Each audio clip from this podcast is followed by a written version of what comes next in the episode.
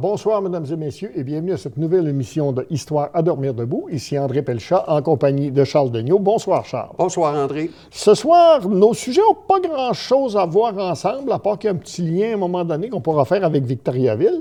Moi, je vais parler d'une artiste, euh, Eva Gauthier. Ça dit probablement rien à personne ici, mais vous allez voir qu'il y a une raison pourquoi j'ai trouvé intéressant d'en parler aujourd'hui. Et toi, tu vas nous parler de un endroit qui s'appelle Shag Harbor où il y a eu des choses euh, qui Et se oui, sont passées. notre Roswell fabriqué au Canada, OK, une, histoire d'ovni. d'OVNI. Moi, c'est un peu un ovni artistique, euh, Eva Gauthier.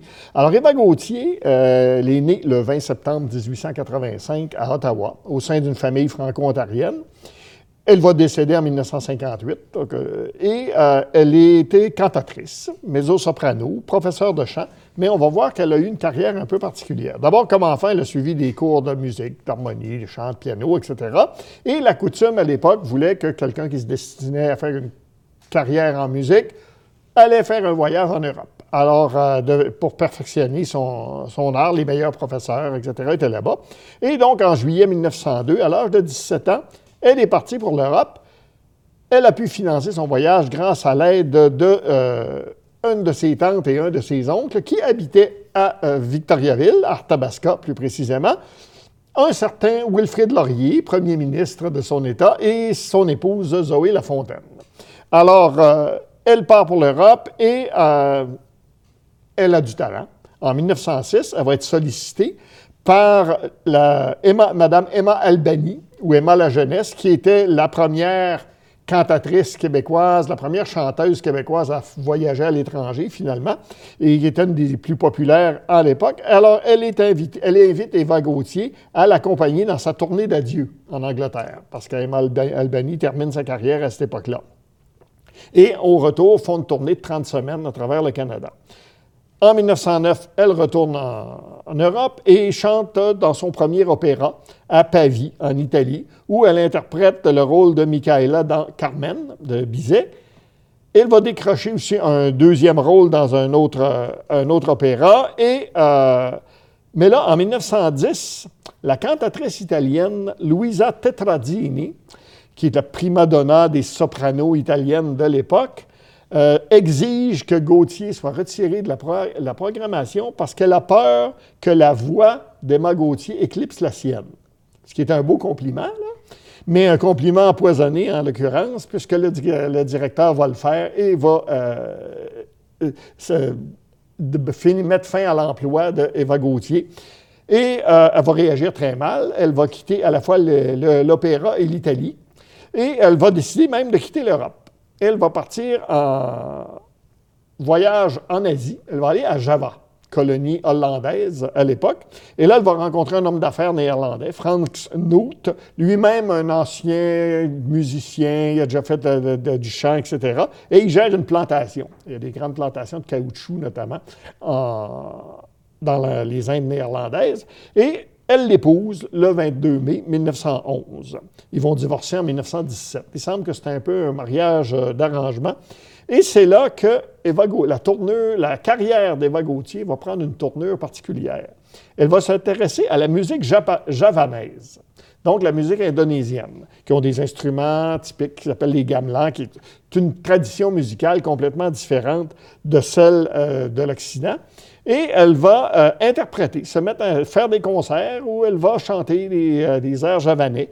Elle va voyager euh, beaucoup pendant qu'elle va être basée à Java, va donner des spectacles en Chine, au Japon, à Singapour, en Malaisie, en Australie, en Nouvelle-Zélande. Elle va étudier la musique orientale et elle semble qu'elle ait été la première canta- cantatrice d'Occident de formation classique à étudier avec un ensemble musical javanais. Et en fait, peut-être la première chanteuse occidentale à s'être intéressée à la musique asiatique. Et euh, d'ailleurs, pour avoir une idée de ce qu'elle fait, on va en écouter euh, un petit morceau.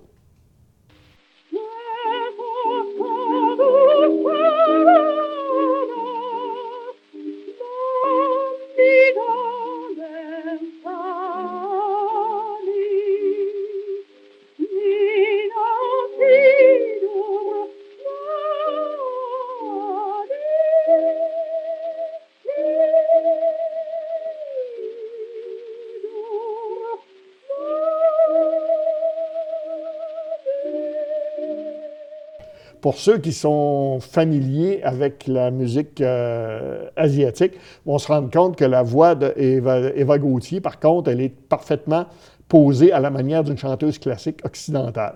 Elle ne chante pas de la gorge comme les chanteuses asiatiques le font souvent, ni du nez. Elle chante vraiment de, la, de tête comme les chanteuses occidentales. Donc, elle ne fait pas une interprétation elle n'imite pas les chanteuses euh, asiatiques. D'ailleurs, le gamelan, c'est un instrument à percussion, il faut le dire, mais il est très musical, il est très, euh, il se prête très bien justement à une interprétation vocale de ça.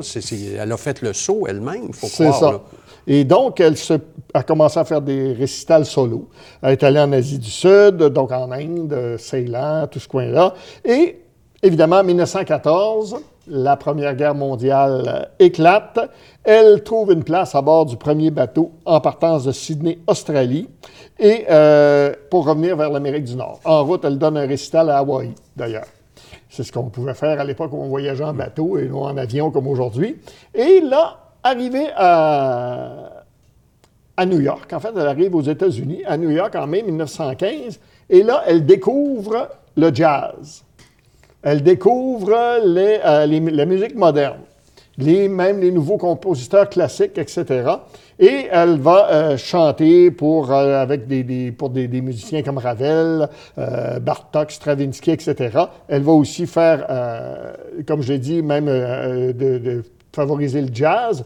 En 1920, elle va se rendre à Paris où, à la demande de la Ligue de musique d'Amérique, elle, euh, va organiser et préparer la tournée en Amérique du Nord de Maurice Ravel, le compositeur du boléro.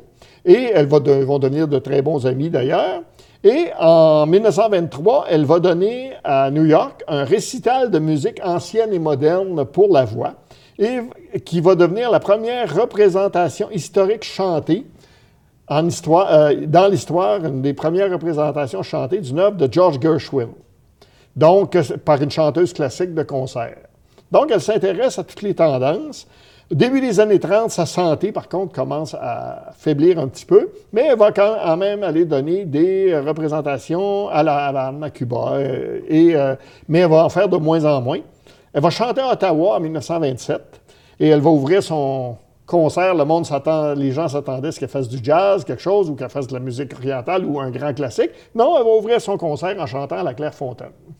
Ah. Et euh, ensuite, à l'hôtel Gotham en 1936, elle va euh, faire encore euh, des, des, des, récitals de ce qui avait été ses succès finalement précédents. Elle va participer à quelques opéras et progressivement va se diriger vers la retraite. En 1949, elle va euh, être honorée par les gouvernements du, Canada, mais aussi celui du Danemark. Et elle va euh, la mention de la Campion Society de euh, San, Francisco pour sa contribution comme interprète et professeur au maintien et au développement de la littérature vocale de la plus haute qualité, parce qu'elle est devenue entre-temps prof de chant, en fait. C'est ça qu'elle est devenue. Et euh, elle va chanter pour Stravinsky. En fait, après 1937, elle fait plus de concerts, elle fait de l'enseignement. Elle va être un des membres fondateurs de la Guilde américaine des artistes euh, musicaux, va siéger sur leur conseil d'administration, continuer à donner des cours de chant euh, et va faire un peu servir un peu d'agent pour les débuts de ses élèves puis ensuite, elle va les laisser voler de leurs propres ailes, et va faire des campagnes de financement pour les diverses associations dont elle est, euh. Elle va publier des articles sur ses expériences. Euh, elle va participer au Festival de musique contemporaine de Venise. Puis finalement, elle va mourir le 20 décembre 1958. Après sa mort, sa bibliothèque, ses documents personnels vont être acquis par la New York Public Library, au Québec, on ne s'est pas intéressé du tout à elle. C'est rien d'étonnant là-dedans. Et par la suite, d'autres documents vont quand même être déposés à la Bibliothèque nationale du Canada. Et lors du centenaire de sa naissance, en 1985, John Patnaud de Yarnell va interpréter des œuvres du répertoire de Gauthier à l'Université de Montréal. Donc, on va avoir des, quelques commémorations euh, quand même. Ce qui est intéressant dans la carrière d'Eva Gauthier, c'est qu'aujourd'hui, euh, ce qu'elle a fait pour la musique asiatique, ça lui vaudrait probablement de se faire tirer des cailloux ou tout au moins de se retrouver avec des manifestations pour appropriation culturelle. On est en plein dedans. Mais moi, je me vois obligé ici de euh, dire que À l'époque, il faut se souvenir qu'on parle du début du siècle. Quand tu as fait ça, même avant les années 1920, l'époque coloniale, les Asiatiques, les populations des pays colonisés, en fait, généralement, là, en Europe, quand on parlait d'eux, on les, on les exposait dans des zoos.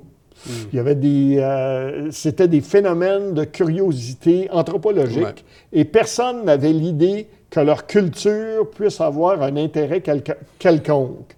Et euh, ça a pris, à un moment donné, à peu près à la même époque, on a eu des gens qui se sont intéressés à l'art africain au niveau de la sculpture, de la peinture. Ça a donné naissance à des nouveaux mouvements artistiques. Et elle était dans les premières à s'intéresser à la musique asiatique ça prenait peut-être ça. En fait, pour que ces musiques-là puissent en Occident être prises au sérieux, il fallait probablement qu'un artiste ou une artiste, dans son cas, au talent reconnu en Occident, s'y intéresse et que là, on allait se dire Ah, peut-être qu'il y a quelque chose là. Et dans ce sens-là, je pense qu'elle leur a vraiment rendu service. Est-ce qu'elle a, elle a interprété des œuvres asiatiques euh, durant ses tournées, souvent en Europe? Oui. Donc, elle s'est mis, euh, ni plus ni moins, cette culture musicale-là, qui était sans doute inconnue de l'Occident. Complètement inconnue de l'Occident à l'époque. Et c'est elle qui l'a fait connaître. D'ailleurs, hmm. elle a. Il euh, faut bien aussi constater que ses premières tournées, elle en a fait beaucoup en Asie également. Et les Asiatiques, apparemment, n'ont rien vu de, scandaleux ou d'appropriation culturelle. oui, c'est ça. Au contraire, peut-être qu'ils étaient contents qu'enfin un Occident, une occidentale s'intéresse à leur culture. Et donc, elle a fait connaître ces cultures-là. Mais aujourd'hui, on voit les contextes différents. Parce qu'aujourd'hui, toute l'histoire de l'appropriation culturelle, il faut bien dire qu'il y a des bonnes raisons en arrière de ça aussi. Même si on peut euh, trouver que euh, ça peut tomber dans l'absurde de dire, par exemple, qu'un euh, blanc ne peut pas chanter des chansons de noirs, par exemple, mais en même temps, faut réellement aussi voir à quel point euh, certaines populations ont été marginalisées à un moment donné et qu'on a pillé leur, leur, culture sans jamais leur en donner le crédit pendant très longtemps. Euh, je pense aux Amérindiens en particulier, où, euh, écoutez, avant les années 60, il n'y avait à peu près jamais un Amérindien qui jouait un rôle d'Amérindien dans un film western. C'était toujours des Blancs, à peu près. C'est déguisés avec des peintures, etc. J'ai les Asiatiques ont été victimes de ça abondamment aussi. Euh, certains connaîtront peut-être déjà vu le film Les 55 jours de Pékin, qui se déroule durant une révolte en Chine en 1900 et à la cour impériale, c'est un film américain, à la cour impériale chinoise, il n'y a pas un seul acteur chinois. C'est tous des, des, Occidentaux. Et pendant longtemps, on a joué à ça sans du tout se préoccuper de ces populations-là et du fait que, de simplement reconnaître que c'est de leur reconnaître leur place. Alors, on comprend que la, controverse puisse arriver à un moment donné. Mais à l'époque, je pense que c'est clair que c'était une étape importante qu'il fallait que ces, cultures-là soient d'abord connues. Et c'est. Euh, L'interrogation demeure, André, parce qu'aujourd'hui, pourquoi ne fait-on pas la promotion d'un œuvre puis la diffusion d'un œuvre plutôt qu'en faire l'accusation? c'est, euh, je peux comprendre, oui, que, bon, euh, c'est pas une personne de, race noire, par exemple, qui va, qui va interpréter un esclave, mais le fond de l'œuvre demeure le même, peu importe la couleur de, de, l'interprète. je, pense mon opinion. je pense que dans certains cas, les producteurs de spectacles devraient peut-être un peu plus, euh, comment dirais-je, être consultés un peu le milieu euh, mm. qu'ils prétendent représenter avant de faire leur spectacle, mais en même temps, euh, à quelque part, par définition, un acteur, ça joue un rôle. Voilà, exactement. Et c'est là-dessus que je vais terminer euh, cette petite partie. Euh, et euh, toi, tu vas nous parler d'un... j'ai parlé, comme j'ai dit, d'un ovni artistique, mais toi, tu vas nous parler d'un ovni tout court. Ah, on a toujours, au cours de nos émissions précédentes, versé un peu avec l'ufologie, si on peut en parler ici. souvent, les, les, histoires qui sont contées, on a des classiques, comme Roswell, qui, même au 21e siècle, aujourd'hui, connaît quand même une popularité croissante. Quand même une Une, une, télésérie euh, récente. Et puis, mais là, on, se sert, si on veut, du, euh, de l'événement pour euh, mettre des belles personnes qui tombent en amour, etc., etc. Mais le fait demeure que ce qui ressort de ces événements-là, c'est le culte du secret. Alors là, on est en 1964 au Canada, en Nouvelle-Écosse. Et puis, une belle soirée du mois d'octobre, le 4 octobre, un jeune garçon est chez eux dans sa chambre, probablement en train de lire une histoire de science-fiction. Il regarde par la fenêtre et qu'est-ce qu'il voit? La même chose que dans son roman, une sphère lumineuse qui se dirige vers le sud-ouest. C'est un peu en direction de Halifax. alors, euh, fasciné, il sort et puis il regarde évoluer ça. Tranquillement, euh, euh, elle se dirige vers un autre endroit, puis elle est suivie par plusieurs autres personnes. En se dirigeant vers Shag Harbor, qui est environ 200 quelques kilomètres de Halifax, 280 kilomètres, euh, des, euh, des, personnes, quatre euh, individus dans une automobile et puis d'autres personnes vont être témoins non pas d'une sphère lumineuse, ce coup-là, mais par exemple, c'est une masse sombre avec des lumières qui clignotent en séquence. l'autre, l'autre groupe de personnes va décrire euh, un autre type d'appareil avec des lumières ambre tout le tour. Et puis là, euh, on est dans un, environnement euh, maritime. le port de Shag Harbor, physiquement, on pourrait parler à peu près de la distance entre Lévis et Québec à la, traverse. sauf que là, on a quand même un havre avec un port, une ouverture sur la mer. Et puis, les témoins vont se retrouver au même endroit en train de regarder l'évolution au-dessus de, l'eau et du port.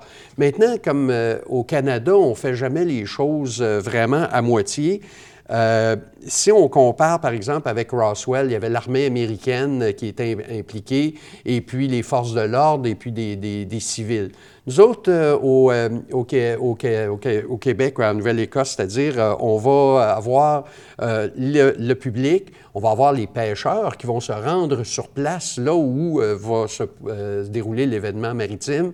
On a la Gendarmerie royale du Canada qui est euh, dans son... On va avoir aussi les contrôleurs aériens civils et militaires, euh, parce que là, il y a l'île de McNutt, qui est une base euh, militaire conjointe canado-américaine. On va avoir les gardes-côtes qui vont être dans ça, et pour couronner le tout, la marine canadienne qui va être appelée sur place.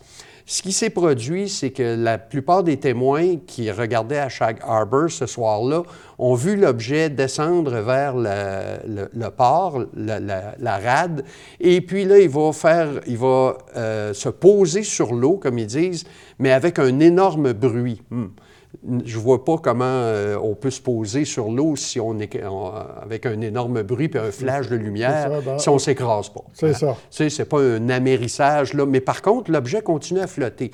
Là, à cause des lumières clignotantes, euh, les euh, témoins vont communiquer avec les forces de l'ordre.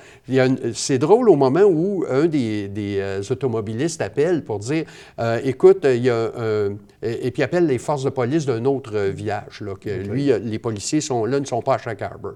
Et puis il dit Bon, ben écoute, moi, je ne suis pas sous, là. Je, je, ne suis pas ivre, mais il y a probablement un avion qui vient de tomber dans le port de, de Shag Harbor. Le policier l'autre bout, contrairement aujourd'hui, il ne croit pas ça. Tu sais, là, tu as quelqu'un qui appelle pour dire qu'il y a probablement un avion qui s'est écrasé, puis heureusement qu'il y a d'autres témoins qui ont communiqué euh, tout de suite après parce que lui, il n'envoyait pas personne. Je veux dire, est-ce que ça arrivait souvent que des gens sous appellent pour dire qu'il y a des avions qui sont écrasés au point que tu dises Ah non, regarde, c'est pas très important. Mais à partir de ce moment-là, c'est là que les communications s'établissent. Et puis, l'objet toujours, flotte toujours sur l'eau avec une lumière ambre qui clignote sur le dessus. Puis là, plusieurs personnes décrivent exactement, exactement la même vision. Alors euh, là, la, garde-côte, les gardes-côtes sont contactés, euh, le contrôleur aérien civil pour vérifier s'il n'y a pas des avions dans le secteur qui auraient pu euh, tomber, ainsi que les forces de l'Air Force militaire. et puis, il n'y a pas d'avion, l'aviation canadienne, il n'y en a pas d'avion dans le coin, puis l'objet est là, puis il flotte. À un certain moment donné, la garde côtière qui était inclue dans la boucle va contacter les pêcheurs de Shag Harbor qui ont des navires, des bateaux, vont lui dire bon, bien, allez au milieu du port, puis allez voir qu'est-ce qui se passe là. Le temps qu'ils se rendent, évidemment, l'objet a coulé. Là, euh, est-ce qu'il a décollé, est-ce qu'il a coulé? C'est toujours vague un peu, là. Mais par contre, tous les témoins, il n'est plus là, mais tous les témoins racontent qu'il y a une masse de, de mousse orange d'à peu près un mètre d'épaisseur qui flotte à la surface, dégageant une espèce d'odeur inconnue qui semble être du soufre. On essaie de, capter des, échantillons de ça, mais ça s'évapore dans le temps de le dire. Alors, euh, on, va, continuer euh, après ça euh, avec les forces policières à faire des recherches, mais là, on a déjà contacté la, garde côtière qui vont envoyer le Cutter 101, qui, est un navire, et puis qui va commencer à patrouiller le port en attente justement du navire de la marine canadienne. Celui qui est envoyé sur les lieux, c'est le HMCS Grand Bay, qui est le navire de soutien pour les plongeurs de la marine canadienne. Comme toi, dans ton sujet précédent, il y a un petit lien avec Victoriaville parce que le HMCS Grand Bay, c'est l'ex-HMCS Victoriaville. C'est un navire, le Victoriaville, qui a fait la bataille de l'Atlantique, qui a été euh, le navire canadien qui a capturé un U-boat avec une, euh, une, corvette, le Turlock. Donc, elle a un petit peu sa place dans l'histoire. Après euh, le conflit, euh, bon nombre des frégates qui ont été justement une classe de navires qui ont, conçue pour la circonstance, pour la chasse aux U-boats. Mhm. C'est une nouvelle classe de navires. Il y a eu un programme de modernisation et c'est là que le Victoriaville est devenu le Grand Bay. Euh, excusez une petite digression, histoire maritime. Et puis là, à ce moment, une fois que l'OVNI est disparu, c'est là que ça entre dans la conjecture et le culte du secret que je mentionnais tout à l'heure.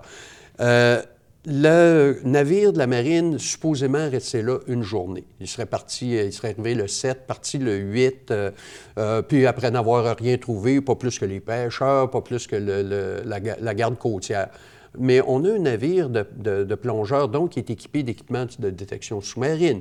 Il, est, équipé avec tout ce qu'il faut pour aller justement euh, sonder le, fond d'un port très facilement. Puis s'il y a quoi que ce soit là, bien, il y a de très fortes chances qu'on le localise.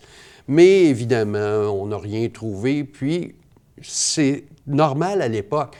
Euh, Orson Welles, dans les années 1939, euh, euh, avait créé une panique aux États-Unis avec un, drame qui était totalement drame, mais les gens ne savaient pas si c'était vrai ou non, puis il y a eu panique. Depuis ce temps-là, j'ai l'impression que ce culte du secret euh, sur les phénomènes euh, d'OVNI euh, était lieu commun avec tous les gouvernements, surtout au Canada. Encore aujourd'hui, essayons donc de savoir ce qu'un gouvernement fait avec notre argent. Mais là, on ne veut pas que la panique, donc on va enterrer les informations. qu'à l'époque, on est beaucoup plus préoccupé par la possibilité que les ovnis soient des armes secrètes soviétiques que par la possibilité que ce soit des engins extraterrestres. Et oui, le communisme étant beaucoup plus épeurant pour les gouvernements que E.T. lui-même. Mais c'est la première euh, chose qui a été pensée, c'était que c'était un, appareil, un, avion un avion militaire euh, secret, quelque chose comme ça, parce que là, les rumeurs commencent à courir. En fait, la principale rumeur, euh, c'est que le, navire de la Marine canadienne n'est pas resté seulement une journée. Il est resté plusieurs journées, puis on patrouillé énormément, puis il aurait vraiment découvert quelque chose au fond de la baie. Maintenant, quand on compile tous les, différents témoignages qui ont été... Euh, on s'aperçoit qu'il n'y a pas seulement un ovni. Il y en a au moins deux à Shag Harbor. Un qui est sphérique, qui a été vu par le, jeune au début. Deux autres qui ont un peu une configuration différente, un avec des lumières clignotantes, un autre, ainsi de suite. Donc, euh, l'histoire, ce serait euh, deux véhicules peu importe euh, c'est quoi. Il y en a un qui tombe en difficulté, il va être obligé de se poser sur l'eau, euh, même de cracher sur l'eau à un angle de 45 degrés. Ça, ça m'a toujours frappé que les témoins ont dit qu'il y avait 45 degrés d'angle. Il, a, tombé à angle, il a flotté pendant un bout de temps, puis il s'est submergé après. Et puis là, il y a eu d'autres rapports qui ont été... Euh, bien des années plus tard, comme rendus publics ou pseudo-public, si on mhm. veut, qui dit qu'une base euh, euh, militaire conjointe américaine-canadienne aurait suivi des mouvements pendant plusieurs journées, presque une semaine, euh, d'objets non identifiés volants, des ovnis, et des, aussi des OSNI, qui sont des objets sous-marins non identifiés. Alors, le scénario plus ou moins science-fiction, c'est que même les, les, civilisations avancées peuvent connaître des ratés euh, mécaniques. Alors, on a quelqu'un qui tombe en panne avec son vaisseau. Euh, l'autre vaisseau, lui, lui sert de compagnon. Il se submerge justement pour ne pas être abordé par des pêcheurs qui se dirigent, puis des navires qui se dirigent vers le lieu. Et puis là, ben, il va parcourir 82 km submergés. Et puis après ça, on va les voir euh, quelques jours plus tard, euh, deux euh, ovnis qui vont disparaître dans le ciel. Donc, on aurait ici été comme témoin d'un cafouillage, d'une panne mécanique extraterrestre qu'on a aussi associé aux méchants communistes dans leur soucoupe volante des années 60. Parce que c'est drôle, moi, dans la, la, description, moi, je pense à un sous-marin qui utiliserait par exemple, des ballons. Pour, faire, pour faire, non, pour envoyer dans les airs, faire des observations, puis ensuite on les ramène pour les entrer dans le sous-marin, un peu comme on va en faire eh certains sous-marins avec des avions. Puis la mousse flottante, ça ressemble à un système de, sauvetage, de sécurité, de, flottaison quelconque. Et puis là, ben, euh, le fait peut-être que les méchants soviétiques avaient quelque chose à voir là-dedans. Et sans doute. Et puis les méchants américains et les méchants canadiens aussi, parce qu'il ne faut pas oublier, à l'époque de la guerre froide, on est en plein dedans, là, euh, les sous-marins euh, qui parcourent les océans, c'est un danger. Et n'oublions pas aussi tous les systèmes de détection de l'époque, la ligne Early Warning, la ligne Due. Donc, euh, n'oublions pas la psychose est là, tous elle les est engins qu'on expérimentait, on a juste à penser à l'avion Arrow qui est en construction et à la soucoupe volante, de Arrow, fabriquée par la compagnie Avro qui n'a jamais fonctionné, mais bon, mm. cet engin-là va l'air avoir bien fonctionné. En tout cas, ça a donné beaucoup, beaucoup de matériel aux ufologues. Puis encore aujourd'hui, on en parle, mais ce qui est important, c'est que c'est de l'air pré- informatique. Alors, les, données, les, témoignages sont figés. Tout ce qui s'est fait après, avec, euh, euh, qui a été modifié, si tu euh, Google Shag Harbor, tu vois une soucoupe volante. Il n'y a pas eu de photo des soucoupes volantes. Mais néanmoins, c'est une histoire qui est intrigante, c'est une histoire qui est vérifiable. Et puis, il y a encore des témoins de ceux qui sont en vie aujourd'hui, puis je suis certain qu'ils vont aimer en parler qui aurait le goût d'en parler. Et voilà. C'est là-dessus qu'on va terminer. Alors, mesdames et messieurs, euh, bonsoir et on se revoit la semaine prochaine pour une autre émission de Histoire à dormir debout.